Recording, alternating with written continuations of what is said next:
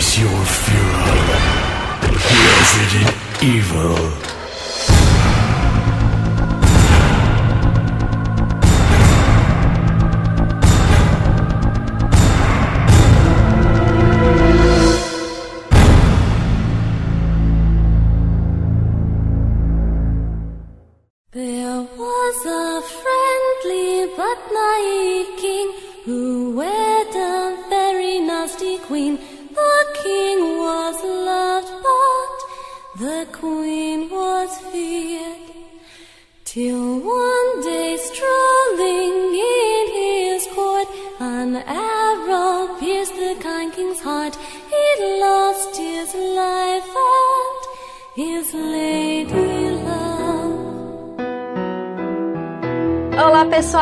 Bem-vindos a mais um episódio do nosso podcast, o Face Your Fear, que é o podcast oficial do Resident Evil Database. Lembrando que muita gente pergunta pra gente onde que encontra esse podcast, onde que eu posso escutar, além de ter no nosso site residentevildatabase.com/podcast, a gente também está no Spotify, procura lá por Face Your Fear, nos agregadores Android, iTunes, enfim, você pode encontrar a gente em vários lugares. Então, ó, não é difícil de achar o Face Your Fear. Já assina o nosso conteúdo, porque o nosso podcast, por enquanto, pelo menos, é mensal. E a gente está no mês de dezembro, um mês que está muito intenso, como vocês podem perceber pelo nosso site, nosso canal. Mas a gente vai fazer uma pausa em todo esse caos de Resident Evil 3 Remake para falar de um jogo que tem tudo a ver com o mês de dezembro, que é Resident Evil Code Verônica. Mais especificamente sobre o nosso vilão favorito, Alfred Ashford, essa pessoa de múltiplas facetas. E eu estou aqui com meu grande amigo, parceiro de vida, mais uma vez, Maxon Lima. Olá, como vai? Tudo bem? Mais uma vez, estamos aqui, é um prazer como sempre, ainda mais hoje, que é um dia especial, um podcast especial, para falar desse que talvez, é difícil dizer, né, mas talvez seja o meu top 3 personagens de Resident Evil, o Alfred. Gosto bastante, porque assim, o Code Verônica é meu terceiro jogo favorito da série, então eu acho que o Alfred e a Alexia, eles preenchem um lugar assim bem grande no meu coração que não me orgulho. não tem como se orgulhar, né? É que nem o Wesker, Uhum. Nikolai, né? São pessoas que a gente guarda no coração, mas a gente não se orgulha, né? Pois é, mas eu não sei se a gente já conversou sobre isso, talvez eu tenha te dito da gente fazer justamente um programa sobre os nossos favoritos de cada coisa favorita de Resident, sabe? Opa, seria legal. Listas das listas, sabe? Tipo, favorito dos Ashfords e etc e tal. Isso me lembrou agora que a minha amiga Tata Batista, nesse momento que vocês estão ouvindo, já aconteceu, né? Mas ela tá fazendo Resident Evil Awards esse ano. Ah, que- Quem sabe a gente não participa ano que vem, Maxon, com ela. Nossa, claro, seria demais. Seria sensacional. Tudo a ver, né, com esse tema sugerido aí. Faz sentido. Bom, gente, então vamos começar a nossa discussão sobre Alfred Ashford, esse maluquete. A gente odeia gostar dele, é uma mão no joelho e outra na consciência, né, Maxon?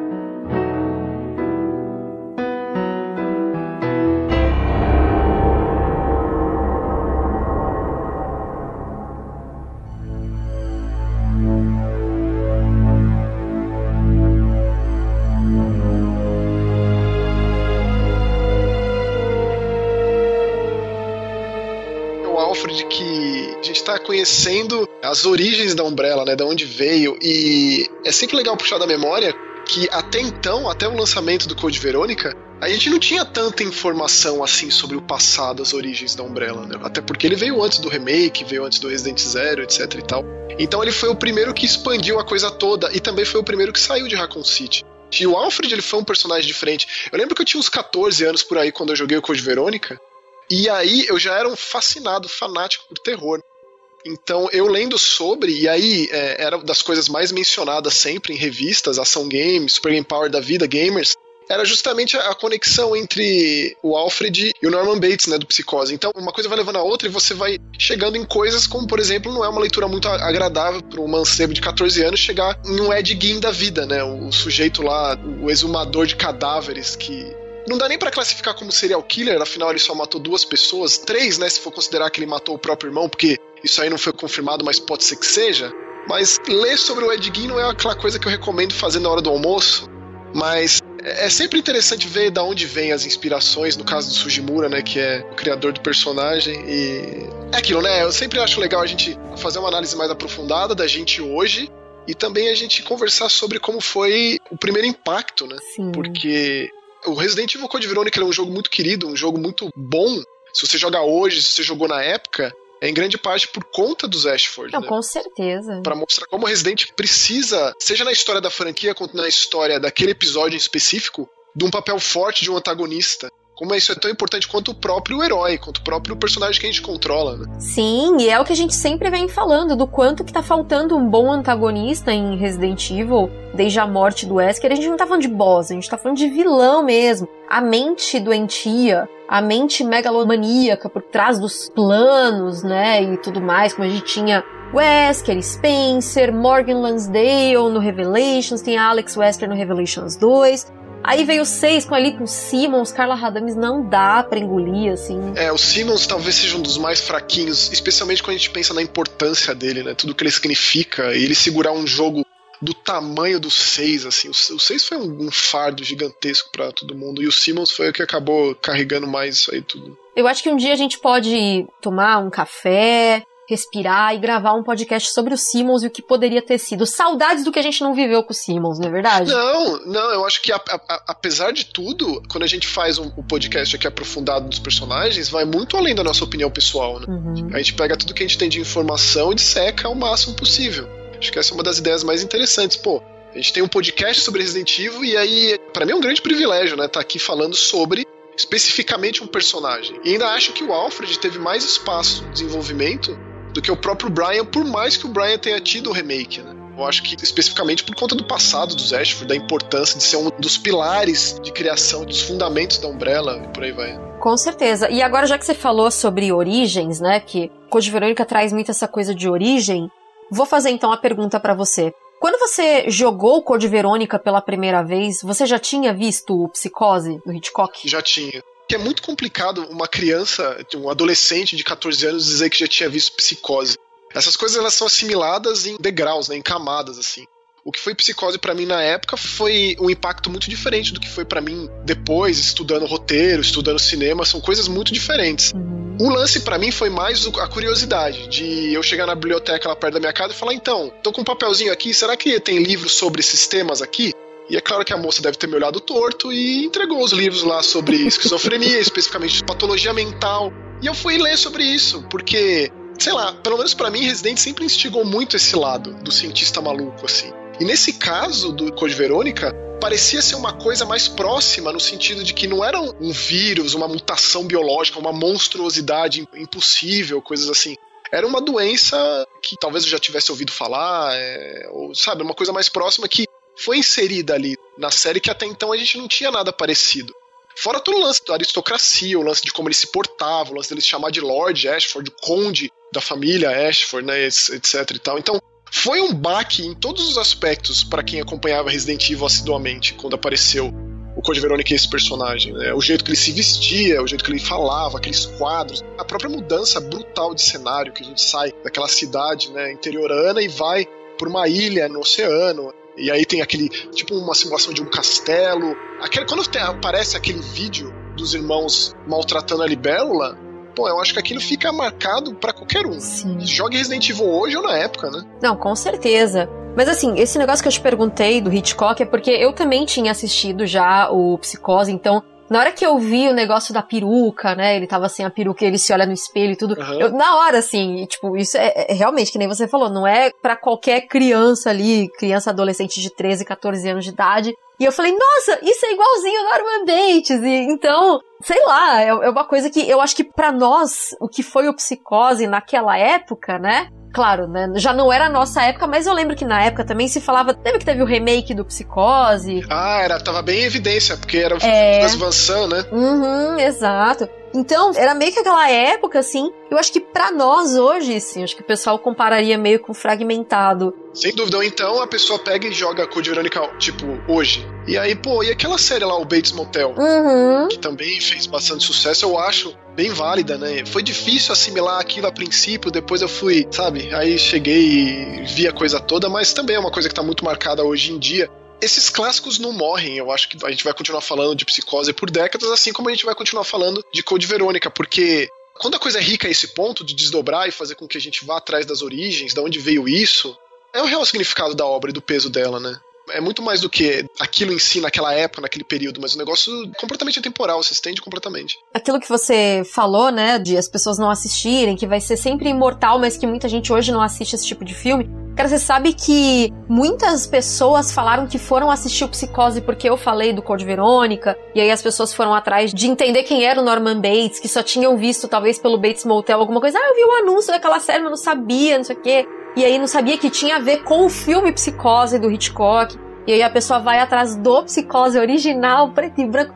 Não é muito orgulhinho que dá no coração, assim? Demais. E, inclusive, deixa eu estender essa, essa sua sugestão, porque o Psicose é uma franquia, tem vários outros filmes, todos interpretados pelo Anthony Perkins, tirando o remake, e tem coisa muito boa ali. Evidentemente só o primeiro é dirigido pelo Hitchcock, e ele é um filme importante por uma série de fatores. Da época, de como ele fez, de como ele desdobrou. Ele é tão importante quanto A Noite dos Mortos Vivos, no sentido de transformação do vilão do terror. Deixa de ser uma coisa distante, uma coisa monstruosa, e passa a ser algo mais humano, mais próximo, né? que foi o que aconteceu. Pô, pensa, Psicose de 1960. O livro já causava um rebuliço na época, mas com certeza a atuação do Anthony Perkins fez peso. E caso você se interesse, as continuações são bem diferentes, mas eu acho que explora muito a personalidade do Norman Bates. Até porque fica muito em aberto, né, no próprio primeiro filme. Sim. O filme é muito importante por uma série de razões, a gente pode até um dia fazer especificamente como a gente vem prometendo faz tempo, desde tempos de Resident Evil, de pegar e destrinchar assim demais um arquivo X para associar. Uhum. A gente poderia fazer isso também com essas influências, né? O Sugimura é um cara muito versado, ele lia muita coisa. O cara é, é romancista, né? Ele é escritor de livro, então esses caras costumam trazer muitas influências assim. É legal você falando do Sugimura, ele é, né? Tipo, você vê um cara imortal, ah, desculpa, né? É, pois é, é. É, ele faleceu em 2005, infelizmente, muito jovem por sinal. Ele tinha acho que 50 e poucos anos, é uma pena. Mas realmente ele é, né? Um marco para a série Resident Evil por todas essas coisas que ele trouxe. O próprio Brian Irons, que inclusive a gente fez um podcast aí falando sobre o Brian Irons, destrinchando a mente do Brian Irons, que nem a gente tá fazendo agora com o Alfred. Vou deixar também na descrição. E eu fiz também uma vez um artigo falando sobre as influências de Hitchcock em Resident Evil lá no nosso site. Já li, muito bom, recomendo enormemente. Vou deixar também na descrição aí. E eu acho que, nossa, seria muito legal a gente poder falar um pouquinho, assim, dessas inspirações mesmo do Sujimura. Acho que seria até uma homenagem para ele, porque eu acho que ele merece. Não se fala muito de Sujimura na comunidade Resident Evil, que é uma pena, né? Vamos gravar um podcast só dele, Monique. Vamos. Já deixa agendado aqui. A gente sempre faz isso, né? A gente grava uma coisa e ramifica para um milhão de outras, mas eu acho que isso é legal e mostra como é rico. E aproveitando que a gente tá falando de influências e tal, como tudo isso, tipo Massacre Elétrica, Cor de Verônica, Psicose, tudo isso vem lá da figura real do Ed Gein, tem um filme que é menos famoso baseado nele, mas que eu recomendo muito porque é o mais fiel. Caso você queira saber o que aconteceu com esse sujeito, o que fez ele fazer as coisas que ele fez, porque quem não sabe o Ed Gein era um sujeito que morava ali com a mãe e com o pai. O pai morreu cedo com problema de coração e a mãe era fanática religiosa ao extremo, demonizava todas as mulheres, ensinava a Bíblia fervorosamente pro cara, algo parecido com Carrie, só que era o moleque. Quando a mãe faleceu, ele não soube lidar com isso. Então, ao invés de ser Alexia, irmãos gêmeos, no caso, era a mãe, assim como o Norman Bates, né? E aí ele se isolou do mundo. Assim, se isolou meio que literalmente, porque ele fechou a casa dele. E onde a mãe dele faleceu, virou como se fosse um altar, um reduto, assim. Tipo o lance dos Gestfords que meio que criaram também isso pra. A própria Verônica, né? Que ela ficou mumificada lá, né? Tipo, ela não pode pertencer a outro lugar. Ela nasceu aqui, ela tem que ficar aqui, né? Aí a esquizofrenia, justamente isso. Ele sozinho continuava a fazer atividades, ele morava numa fazenda, então ele sabia fazer esse tipo de serviço, ele prestava esse tipo de serviço para outras pessoas, inclusive ele era até babá.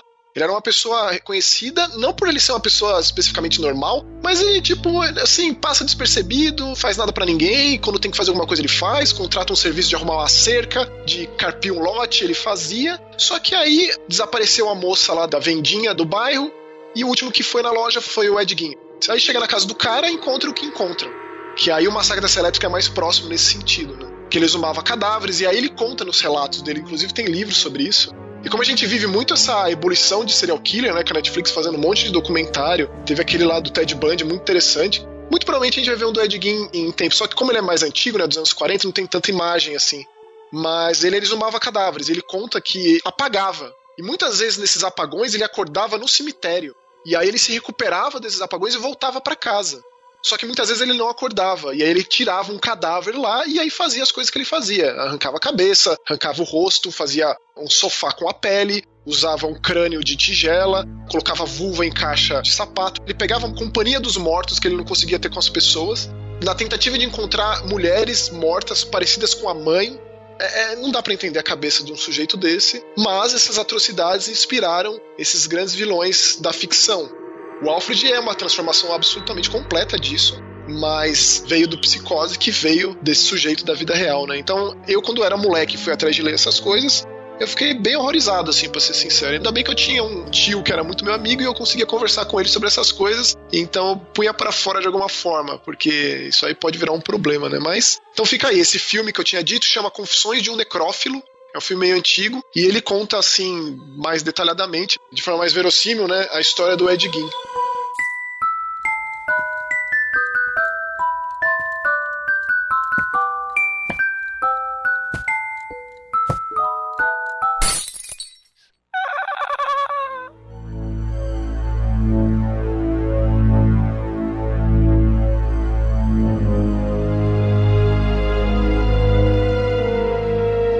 Pensando aqui como que a gente poderia definir, né, a história do, do Alfred? Porque assim, o Alfred a gente não sabe se ele já nasceu com distúrbios mentais ou se ele foi adquirindo esses distúrbios conforme ele foi crescendo, porque ele e a Alexia foram bebês fertilizados. De proveta, né? Bebê de barriga de aluguel, assim, bebê de proveta, exatamente. Eles não tiveram mãe real, né? Exato, porque o nascimento deles tinha um propósito na verdade, era o nascimento da Alexia. O Alfred, ele ainda veio, né, de tabela, assim. Então, por isso que ele tinha essa coisa de servidão pela irmã. Indesejado, é. É, ele não era desejado. Ele veio, né, a rapa do tacho.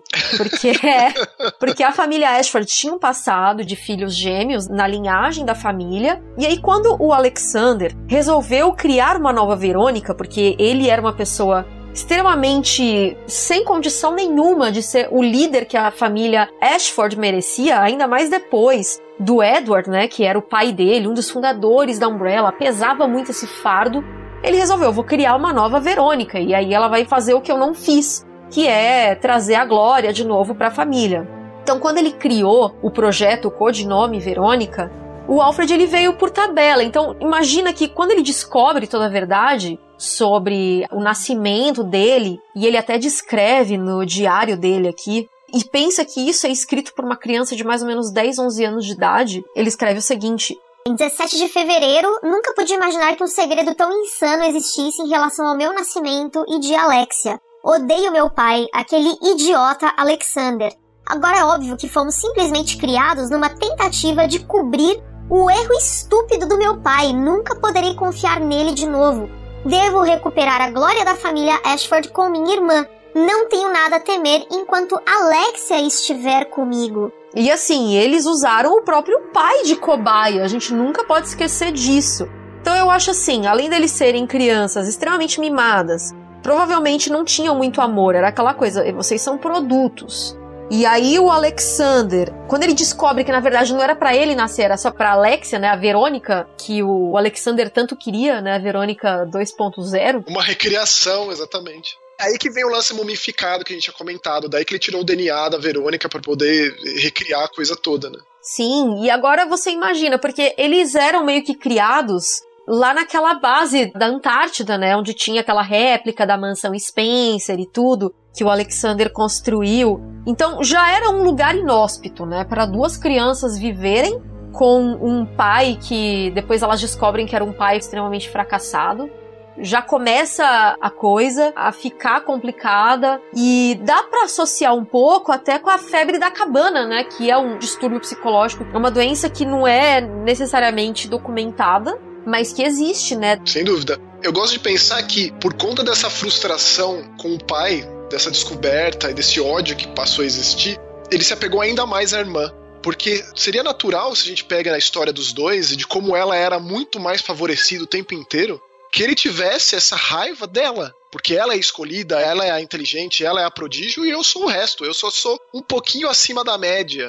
E ela é, tipo, todas as glórias, todos os louros.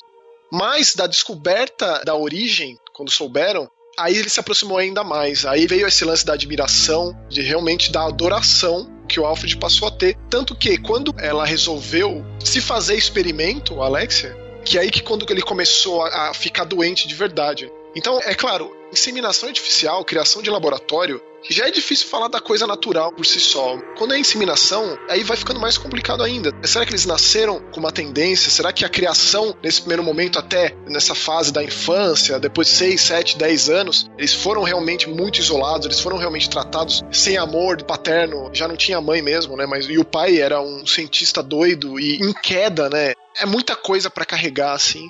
Então, entender o porquê de ser deles dois, porque eles eram psicopatas, porque eles eram frios e calculistas, eles só amavam a si mesmos. Porque se eles fossem mesmo sociopatas, psicóticos, eles não teriam sequer um amor um pelo outro, sabe?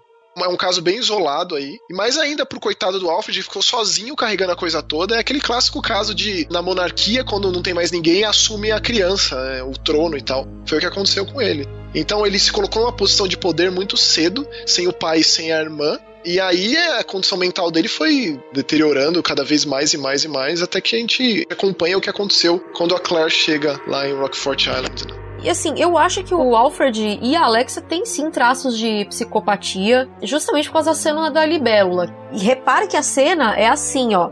O Alfred tirando as asas da libélula, jogando dentro do formigueiro, enquanto a Alexa observa. Ela só se aproxima quando ela vê que o Alfred já cumpriu o papel dele. Você acha que ela mandou ele fazer aquilo? Eu acho que sim. Eu acho que a Alexia, muito em partes, ela foi também a grande causadora de todos os distúrbios do Alfred, assim. Você acha que ela tratava ele? Não, na verdade não é maltratar, mas é, colocava ele como subalterno mesmo, como capacho dela. Ele era total capacho dela, tanto que tem até uma carta de confissão que ele escreve, né, sobre a Alexia, que ele diz assim: Alexia, minha irmã, é um gênio e possui incomparável beleza. Ela é tudo para mim. Eu enfrentaria qualquer obstáculo e estaria disposto a arriscar minha vida pela dela. Por Alexia, eu devo restaurar a gloriosa família Ashford que decaiu durante a era de meu pai Alexander. E depois ele conclui assim: Todas as outras pessoas são insignificantes e devem se prostrar aos pés de Alexia e aos meus.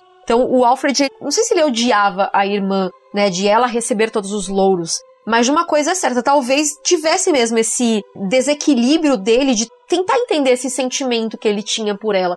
Eu não sei se ele também pegou de todas as outras pessoas essa coisa de ficar todo mundo babando em cima da Alexia, ou então se ele transformou esse ódio nessa admiração exacerbada, ou se ele sempre realmente foi a, a rapa do tacho de fazer tudo que ela mandava. Eu acho que é a terceira opção. Seja como for, assim, a resposta disso, olha só todo o debate que levanta, sabe? Como ele é apresentado no jogo, como a gente vê essa cena da libélula que é extremamente marcante. Depois as transformações, né? Ele fazendo as diferentes vozes, ele lidando com a Claire, porque ele conclui que a Claire é responsável pelo ataque, né?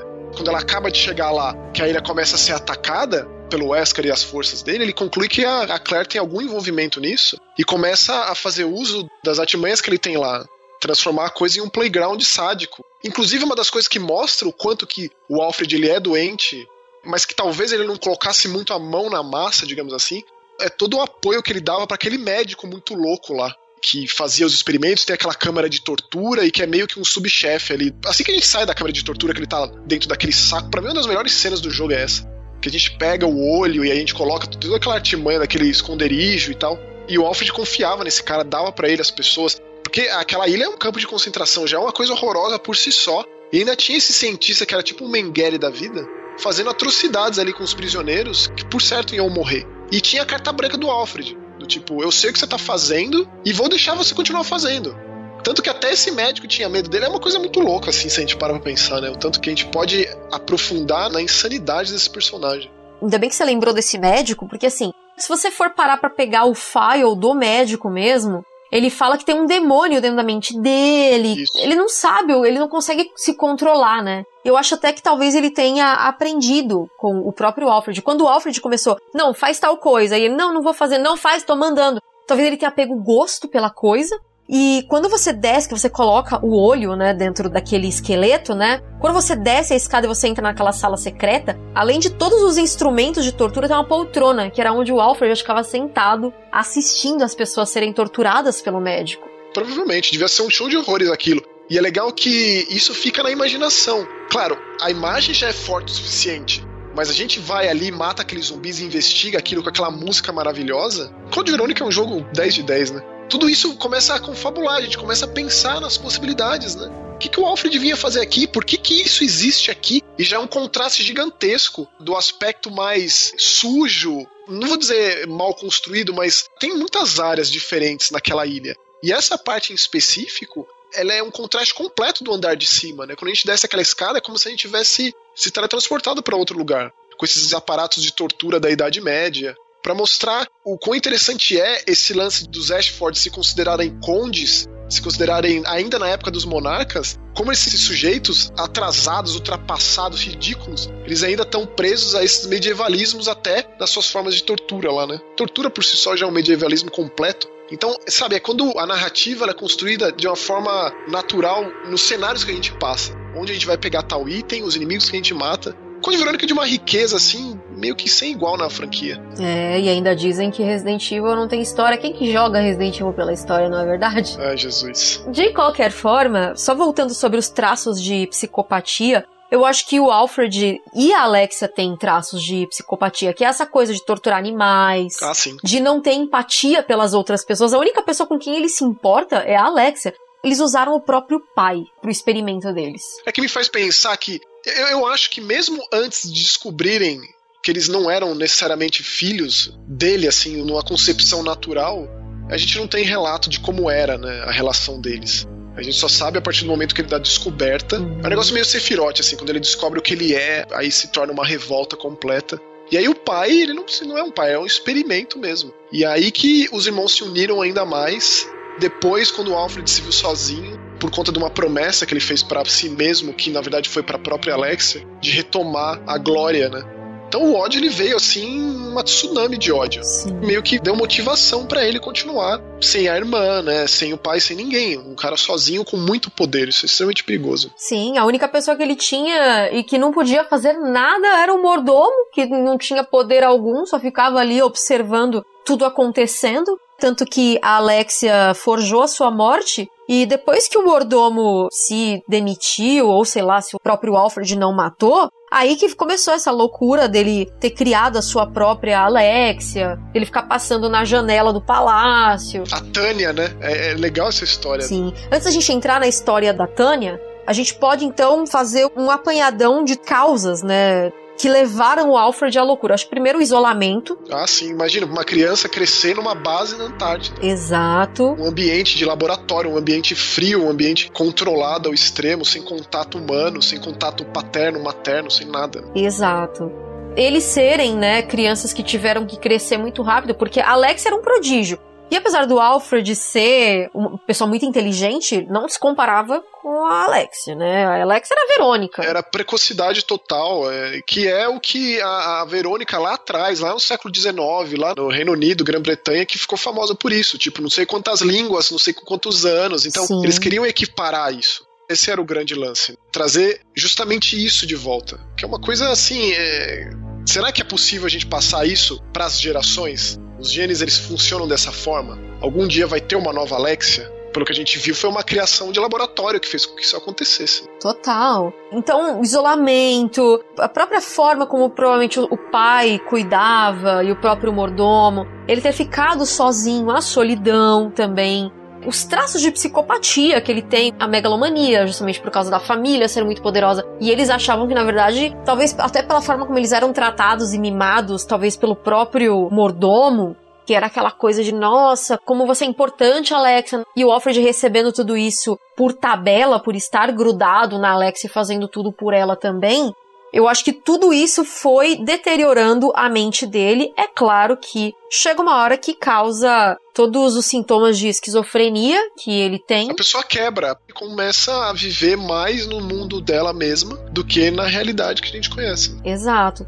E aí que ele começa, né, a ter essa coisa de sou muito importante, tanto que a própria Claire fala, né, você deve ser um desses funcionários menores aí. E ele cria várias psicoses na cabeça. Ele não... fica louco, how dare you? Ele bate aquele rifle. Não, e sem falar, é, a esquizofrenia dele também vem do fato dele achar que a Claire tem alguma coisa a ver com o ataque do Wesker, né? O ataque aconteceu logo em seguida que você veio para cá. E aí ele começa a criar toda uma teoria por cima disso e achar que a Claire tem algum envolvimento com tudo isso. Cara, a mente do Alfred tem tantos desdobramentos que eu nem sei se a gente vai conseguir chegar em alguma conclusão aqui nesse podcast. Eu acho que não, assim, eu acho que tudo que a gente citou até agora é motivo para ele ser o que ele é no momento que a gente conhece ele no jogo. No momento que ele aparece ali naquele segundo andar e tal, e se apresenta, a gente fica bem marcado, né? A roupa, o cabelo, o quadro atrás, o, o anel, o rifle na mão, etc. Inclusive o quadro, eu acho que o quadro, na verdade, porque o rosto não tá aparecendo. Eu acho que na verdade era um quadro do Edward que o, o, Alfred talvez use a roupa do Edward, sabe aquela coisa, né? Vou usar a roupa do Ah, meu avô, crer. porque foi a última pessoa importante. Tipo, eu quero ser um novo Edward, sabe? Exatamente. Ele tem esse conflito com o próprio Spencer, porque depois que o, o Alexander não conseguiu chegar, né, à glória do Edward, não, não chegava no patamar do pai dele, a família Ashford foi perdendo poder dentro da própria Umbrella. Então, o Spencer era o cara que se sobressaía. A essa altura, o Marcos também, tipo, quem que se importava, sabe? O Alfred começou, não, mas tem que fazer alguma coisa. A gente tem que fazer alguma coisa sem que o Spencer saiba. É o famoso pera lá, né? Talvez ele se sentisse não só a irmã, talvez ele se sentisse até como o próprio Edward. Ah, sim. Tipo, quero ser um novo Edward. A porção Alfred queria ser o novo Edward e a porção Alexia, a nova Verônica. São sonhos de grandeza e na antecipação pelo despertar da irmã, porque ele vive em função disso. Tudo que ele tá criando, tudo que ele tá fazendo é pra Alexia, pra quando ela saia daquela câmara criogênica lá, ela diga: "Que bom, era exatamente isso que eu queria" e por aí vai. Os momentos finais do Alfred deixam claro que ele fez tudo pra ela, que ele construiu aquele castelinho ali no alto da montanha pra ela. O sonho dele era que eles vivessem ali felizes para sempre. O conto de fadas que também é uma das outras temáticas do Code Verônica, né? Como ele vê a irmã, na verdade como ele gostaria que fosse a realidade deles todos aqueles aparatos de quebra-cabeça do jogo, quando tem aquela música que se torna basicamente uma música tema que cabe muito bem com uma canção de Ninar, os irmãos como eles se encostam, como eles se beijam naquela maquininha, que é a máquina que leva até o esconderijo deles dois, né? Que tem aquela boneca macabra bem ali no átrio, né? No centro do castelinho ali. É uma coisa muito louca. O lance pelas bonecas, o desejo pela boneca, né? Contraste de novo daquele lugar em especial com o resto da ilha. Pensar que tem um lugar daquele que remete tanto à época antiga dos Ashford, lá da Europa, no meio de um campo de concentração, essencialmente, de inimigos da Umbrella, de experimentos de assassinatos e tortura. É bizarro, esse contraste diz muito dos Ashford, como diz muito da Umbrella também, né? Que é o lance de a imagem do público e o que tá acontecendo por trás dos panos. Essa coisa escrota que tá acontecendo por trás, mas a gente bem sabe no Resident 3 como a coisa era promovida, como acontecia um merchandising da Umbrella. E o Alfred, a gente não pode esquecer que na ilha Rockford também tinha T-Virus experimental. O vírus estava sendo pesquisado lá. Isso que me leva mais a crer ainda que ele queria ser um novo Edward Ashford, usar aquela roupa de realeza. E ele e a Alex iriam reinar juntos, é reinar, né? É. Só quem tá acima disso é o Wesker, porque o Wesker queria ser um deus. E como diz o próprio Wesker, até os reis se curvam diante dos deuses, né? Mas eu acho que o- Alfred, ele queria ser um novo Edward, por isso que tinha pesquisa de vírus e tudo mais lá na ilha. Aquelas pessoas que eram levadas pra ilha muitas vezes funcionaram como cobaias dessas pesquisas virais aí do T-Virus, porque afinal de contas ele precisava superar o Spencer. Coisa que o avô dele, infelizmente, não conseguiu, porque a gente não sabe se ou ele contraiu o vírus ou ele foi contraído, não é verdade? A gente não, sabe disso também. Então, eu acho tudo isso muito bizarro sobre o Alfred. E é isso que você tava falando sobre eles viverem nesse conto de fadas, né? Ter um lugar perfeito deles e tudo mais. Remete muito ao fato de que, quando a Alexia, ela entra dentro do sono criogênico, ela tinha 12 anos de idade. Ela sai com 27 ela não viveu esses 15 anos. Ela ficou dormindo. O Alfred estava totalmente quebrado. Ele chega ao ponto de acreditar que ele é a própria irmã. Daqui a pouco a gente vai entrar no assunto da Tânia. Então, assim, eles não cresceram. a velha história lá da síndrome de Peter Pan também. Na verdade foi assim, né, Monique? Eles tiveram um crescimento extremamente precoce, até a idade de 10, 11 anos, Uhum. que se forma nisso, que estuda matemática, biomedicina, e 10 anos de idade já tá formado na universidade de não sei onde. Então acelera o processo aí. E aí depois fica estagnado, tanto na condição de homem, na condição de mulher, quanto na condição mental mesmo, né? E especialmente na condição de contato com o mundo externo. Aquela coisa, o poder é tão grande, se coloca numa posição de superioridade desde o nascimento, que mesmo sem saber do que se trata, sem o menor conhecimento do mundo que vive, ainda se coloca como superior. Vem uma série de questões complicadas que o próprio estudo da, lá da origem da Umbrella, que é esse lance da separação do DNA, das pesquisas, do isolamento, do entendimento para se isolar o lance da dor do cérebro e da super força, etc e tal. Tudo isso é muito interessante se conversar, ainda mais quando a gente pensa nas origens, né? Porque de tudo que a gente conhece de Resident, os Ashford são os que mais voltam, o que a gente mais sabe lá pra trás. E assim, é importante lembrar que no Code Verônica mesmo, o Alfred morre despertando a irmã, enquanto que no Dark Side, que é pela perspectiva do Leon, é o Leon contando uma história que ele não viveu, ou seja, ele ouviu falar, então ele precisa contar pro Krauser, no caso, ou para nós que somos os ouvintes da história, né? Que a Alexia era uma pessoa muito cruel, a ponto de matar o próprio irmão, o que não é verdade. Apesar dela considerar ele como um servo dela, ela não mata o próprio irmão. Na verdade, nina o cadáver dele, né? Cantando o Bersuzi lá. É a canção de ninar deles. Que até tem uma letra bem peculiar, né? Que fala sobre um rei bondoso que se casa com uma rainha perversa. O rei era amado, não é o Alfred, porque talvez na cabeça dele ele era amado, né? Talvez porque as pessoas ficavam bajulando. Essa é uma música que vem desde a infância deles, né? Talvez o próprio mordomo, que talvez seja a figura mais paterna que eles tiveram, apresentou esse mundo para eles. Uhum. E aí eles se apegaram muito a isso. E essa música acabou sendo o alicerce mais do Alfred, né?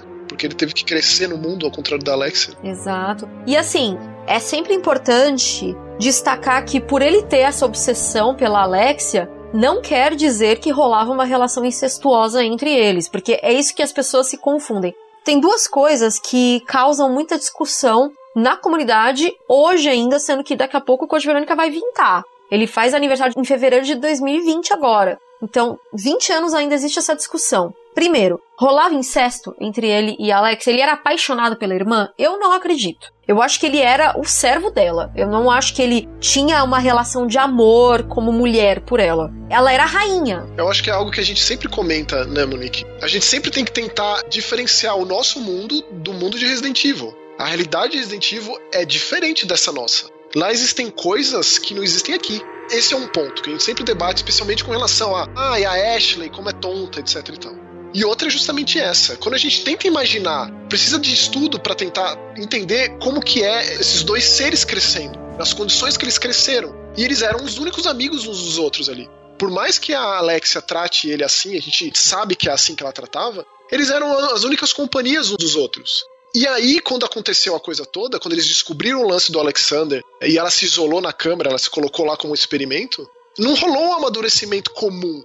Não é o crescimento de um adolescente que vai pro colégio e tem amigos ou não, que sofre bullying ou não. É totalmente distinto. Então você diminuir isso a ponto de pensar que esse relacionamento é simplesmente sexual, eu acho que é muito pequeno. Eu acho que dá para desenvolver muito mais esse debate. Claro que é um debate, a gente não tem a palavra de alguém dizendo, como foi, ah, esse aqui é o Chris do Resident 7. Uhum. Acabou com todo o debate, veio a Capcom e disse o que é. Enquanto isso não existe, todas as possibilidades são possíveis, mas é sempre muito bom a gente deixar em aberto o leque de possibilidades, deixar em aberto a discussão. Então dá pra ir um pouco mais fundo do que simplesmente assumir o incesto aí no caso, eu acho. Eu acho que talvez até futuramente rolasse, porque tem até um file da Alexia falando que os seus descendentes que vão espalhar, né, o Verônica pelo mundo e aí ela vai ser a rainha. Mas ainda acho que vai ser de laboratório, vai Exato, ser, ó, bota exato. o esperma aqui, aqui tá meu ovário, a gente faz aqui e acabou. Não tem esse contato, que também é uma coisa muito de sociopatia, de psicopatia, de desejo ser uma coisa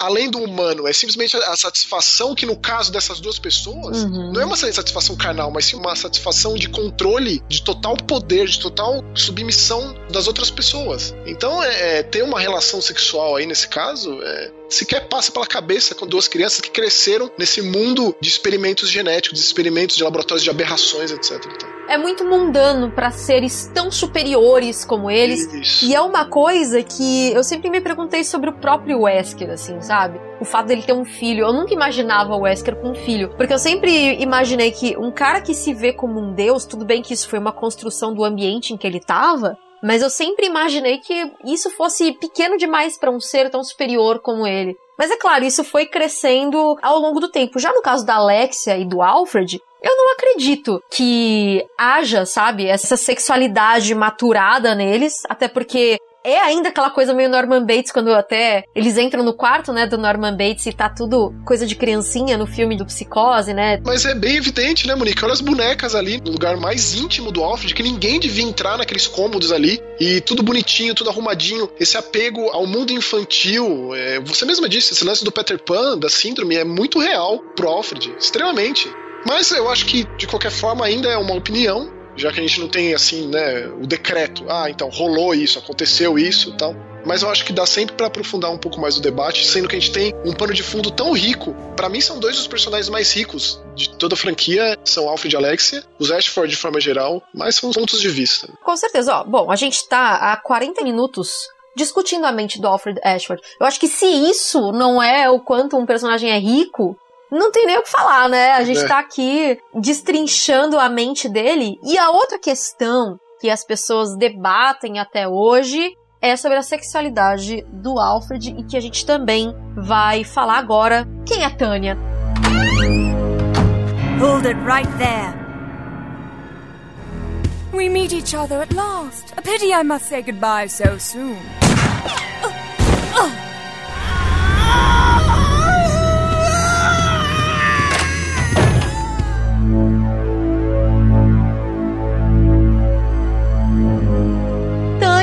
ela foi uma personagem criada pelo Alfred Hum. quando a Alexia entrou no sono criogênico e ele se viu sozinho.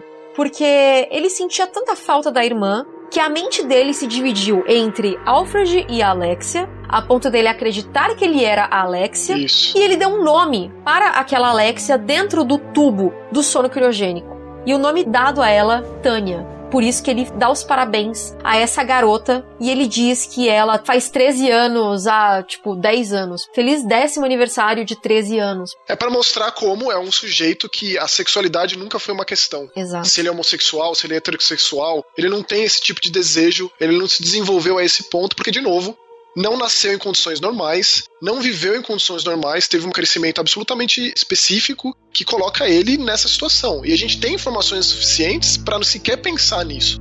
Então, assim, é todo esse mundo que cria, criou essa Tânia porque ele sabia que ele precisava manter aquilo, cuidar daquilo, porque sairia dali algo de muito importante, mas a realidade dele, do que ele vivia no dia a dia, nesses 15 anos que ele esperou a Tânia, digamos, sair daquele tubo, era dessa transformação que para ele não existia. Para ele existiam aqueles dois quartos para as pessoas verem, e ele vivia duas realidades distintas, mas na cabeça dele era uma coisa só. Então o processo de transformação na mente do esquizofrênico não existe. A gente vendo de fora é uma coisa totalmente diferente. Só puxando uma outra referência, uma coisa muito atual, quem assiste Mr. Robot é uma das questões da série. Existe a persona do pai projetada pelo personagem. E como o roteiro constrói isso, né? Como desenvolve o fato de serem duas pessoas diferentes, de serem duas personalidades diferentes. E aí vem a riqueza de quem escreve, de quem faz a obra de ficção. Como representar diferentes personalidades? Como isso vai estar no roteiro? No caso do Code Verônica, ele simplesmente se travestia como se fosse ela. Então, assim, a surpresa de quem joga é tanto quanto a do Steve, quando conclui que é a mesma pessoa. Porque até então, por mais que a gente tivesse essa base, eram duas pessoas. Dava a entender que né, eram dois irmãos, eram os gêmeos, até porque a gente tinha lá aquele vídeo que deixava claro que eram duas pessoas mesmo. Então, só quando vem o choque lá da revelação que a gente tem a certeza de que não. Mas na cabeça do Alfred não existe isso. Até quando ele começa a misturar, ele começa a agir como Alexia com a roupa do Alfred. A gente é levado a acreditar que a Alexia morreu e Isso. que o Alfred ficou meio pirado depois disso e que por isso que ele se veste da irmã, que é uma coisa que acontece no psicose. E o próprio Norman falando com a voz da mãe, e aí depois ele fala com a voz de Norman. E também tem o lado da esquizofrenia, que a esquizofrenia ela causa delírios na pessoa. Ela não vê a realidade como as pessoas que não têm esquizofrenia veem. Então, ele deve ter criado, tipo, todo um passado para aquela Tânia. Ele vê, por exemplo, ele e a Alexia colocando a Tânia lá dentro. Ele distorceu a realidade a favor dessa fantasia que ele criou de que ele é a Alexia e ao mesmo tempo ele também é o Alfred, justamente porque ele estava se sentindo muito sozinho como você disse sobre a questão da sexualidade, né, deles se relacionarem com relação incestuosa. É muito pequeno você reduzir a doença mental do Alfred a você dizer que ele era travesti ou que ele era gay por isso se vestia de mulher ou que ele era trans, como eu já fui muitas vezes questionada nas lives, né, do Code Verônica. Ah, já me perguntaram, por exemplo, se o Morpheus do Darren, se ele é trans.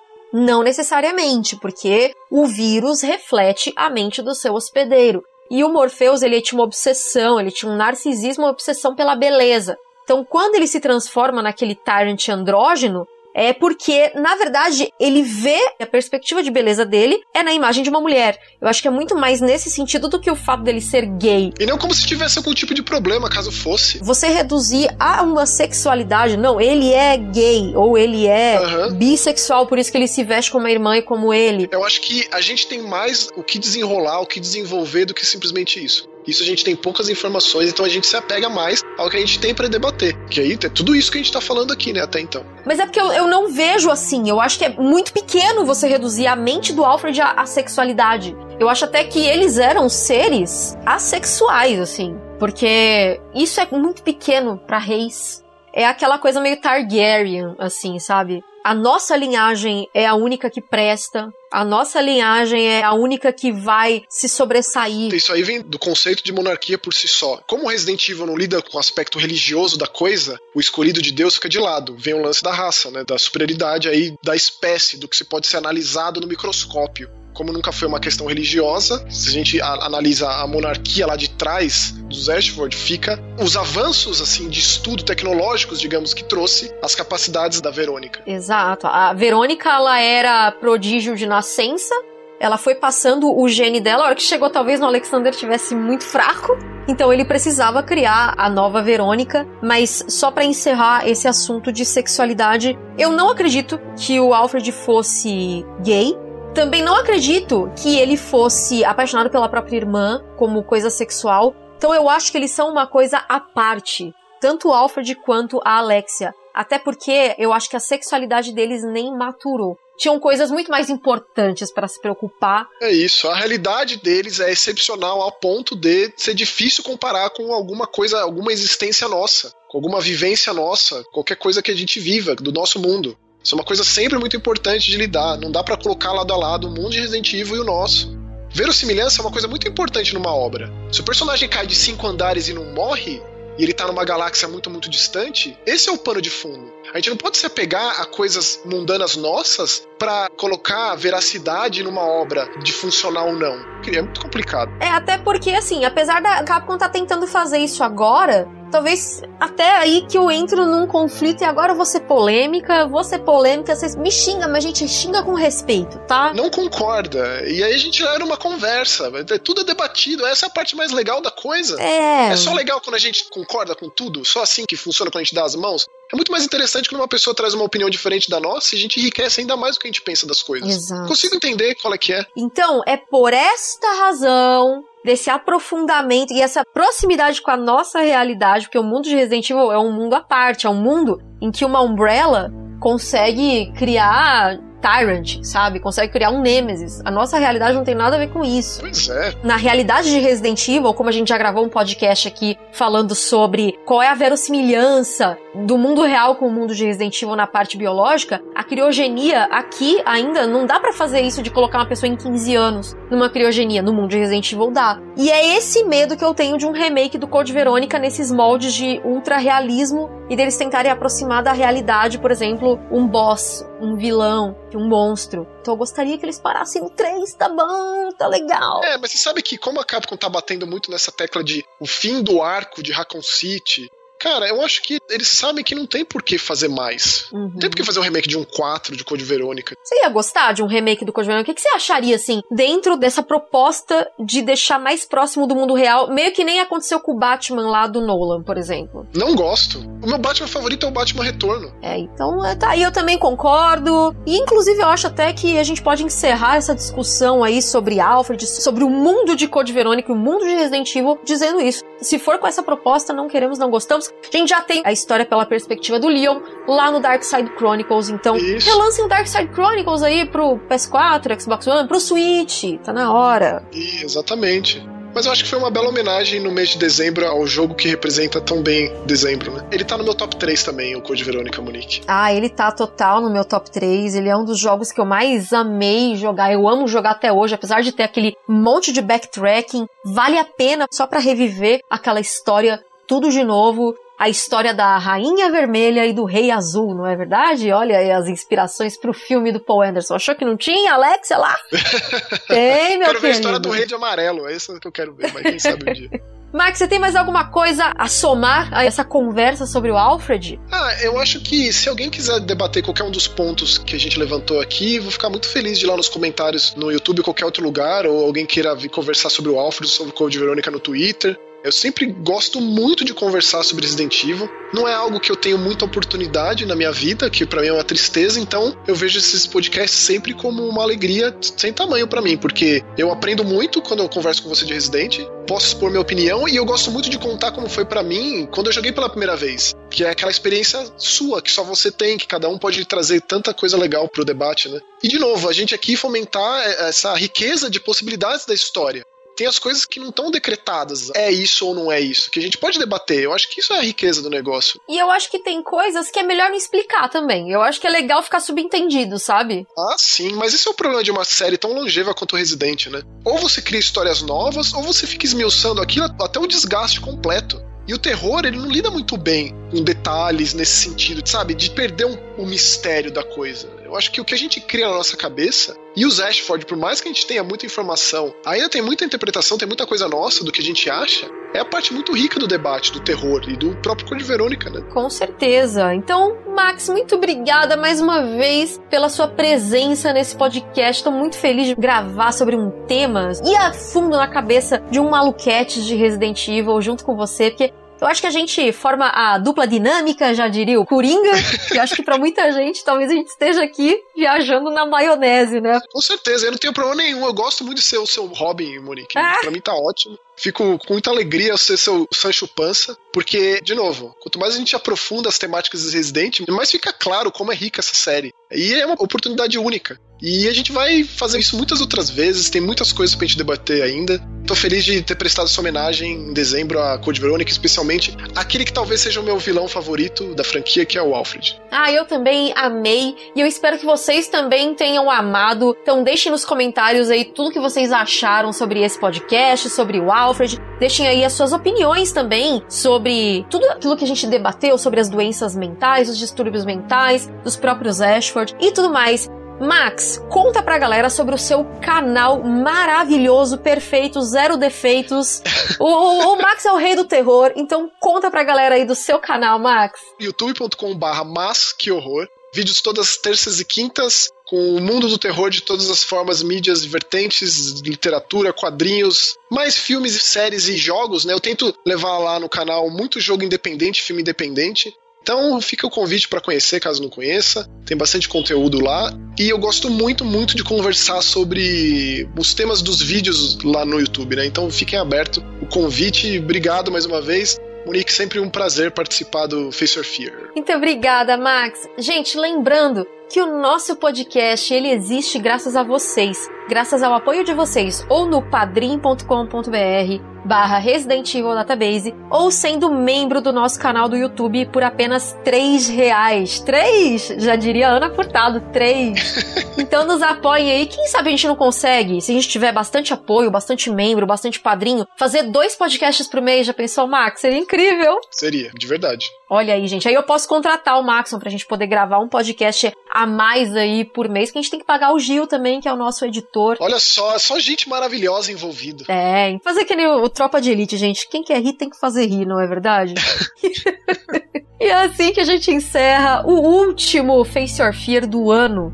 Muito obrigada a todos aí nesse apoio. Eu quero até aproveitar, né, fazer esse agradecimento. A gente reclama muito e agradece pouco, né? Eu acho que o database cresceu muito nesse ano de 2019. Então, agora com Resident Evil 3 Remake vindouro aí em 2020, tomara que cresça mais ainda, que a gente possa continuar levando a palavra de Resident Evil para vocês aí. Então, desejo a todos uma excelente passagem de ano. Pro Max também, que a gente continue nossa parceria aí em 2020, 21, 2030, 40, 50, a gente esteja lá meio veinho, mas falando ainda de Resident Evil. Até o fim dos tempos. Sua parceria é vitalícia, o contrato com sangue dos Ashford aqui, ó, sem dúvida. A linhagem do terror, né? É, exatamente. Exatamente. Então é isso, galera. Para todos aí, um feliz 2020. A gente volta muito em breve aí com mais uma edição do Face Your Fear, porque agora em janeiro tem um jogo que vai fazer 15 aninhos, vai debutar. Sabem qual é, né? Eu vou deixar em aberto o assunto. Quero ver nos comentários aí se vocês sabem qual é, e aí eu vou chamar o Max de novo pra gente conversar. Por favor, me chama, Monique. Me chama que eu vou. Eu sou o Sidney Magal do Resident Evil Database, me chama que eu vou. Ai, Max, eu acho que muita gente novinha não vai pegar essa nossa referência, não. Ah, mas que que a gente pode fazer? Daqui a pouco a referência do Tropo de Elite não vou mais pegar, Monique. Tá é danando tudo. Então, galera, muito obrigada a todos. Um beijo, até o próximo podcast e tchau! Tchau!